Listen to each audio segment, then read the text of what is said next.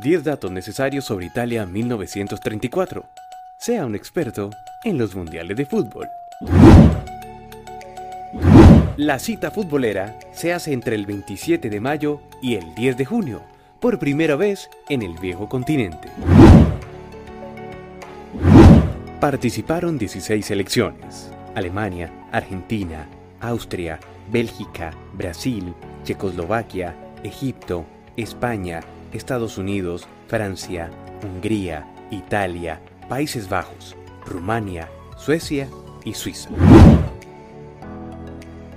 El caso de Uruguay fue bastante infantil. Como Italia no fue al mundial de ellos, pues ellos dijeron pues yo tampoco voy a su mundial. ¡Qué bebés! Y hasta la fecha es el único campeón del mundo que no ha defendido su título en la siguiente edición.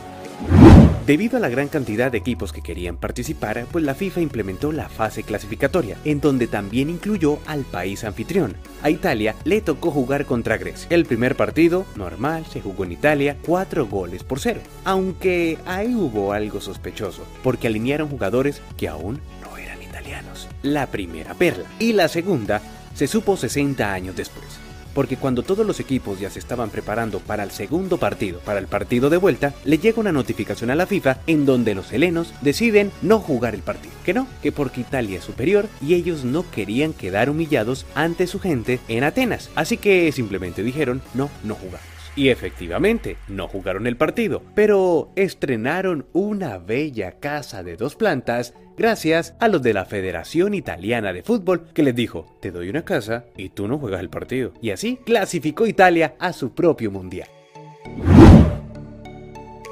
Iniciado ya el campeonato, seis equipos repetían mundial. Habían jugado en 1930 y ahora estaban dispuestos a luchar por el título en Italia 1934. Pero qué curioso, estos seis equipos en primera ronda le dijeron adiós. Bélgica gracias, Francia, Rumania, Estados Unidos, Argentina y Brasil. Gracias por venir y sigan participando. Se jugaba el partido Austria y Hungría, y el delantero húngaro Isván Avar se convirtió en el primer jugador en fallar dos penas máximas en un mismo partido. Su equipo perdió el partido y él no pudo terminarlo porque salió lesionado. Al margen de lo deportivo, esa Copa Mundial fue utilizada por el señor Benito Mussolini desde un punto de vista propagandístico y nacionalista. Así que atentos a esta perla. Al finalizar el primer tiempo de la gran final Italia versus Checoslovaquia iba 0-0. El señor Mussolini saltó de su silla y bajó al camerino a conversar con el jugador Luis Monti, quien había dado muchas patadas. El dictador fue claro y conciso en decirle a Monti, cuidado con las faltas en el área, ya que el juez sueco Iván Elkin estaba colaborando con la causa. Así que por favor que le ayudara al árbitro a hacer su trabajo. Y para el segundo tiempo, Monti entendió el mensaje y Mussolini disfrutó de la victoria dos goles por uno, consagrando a Italia campeón del mundo.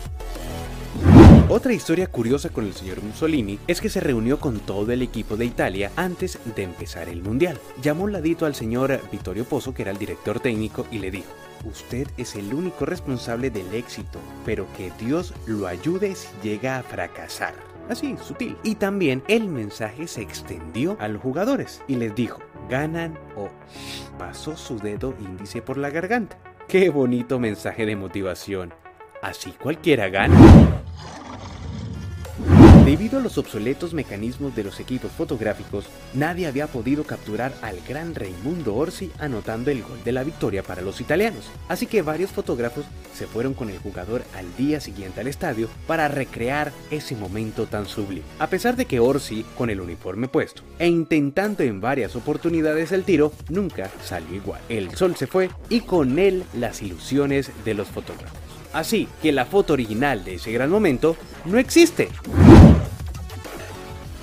El goleador de ese campeonato del mundo fue el checoslovaco Oldrich Nejetli con 5 anotaciones.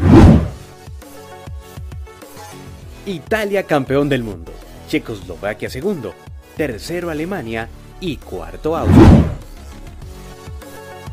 Partidos jugados 17, goles marcados 70 y asistencia 363 mil espectadores. Así que si te gustó, no olvides suscribirte y darle like. Ahora sí serás todo un experto en la historia de los mundiales.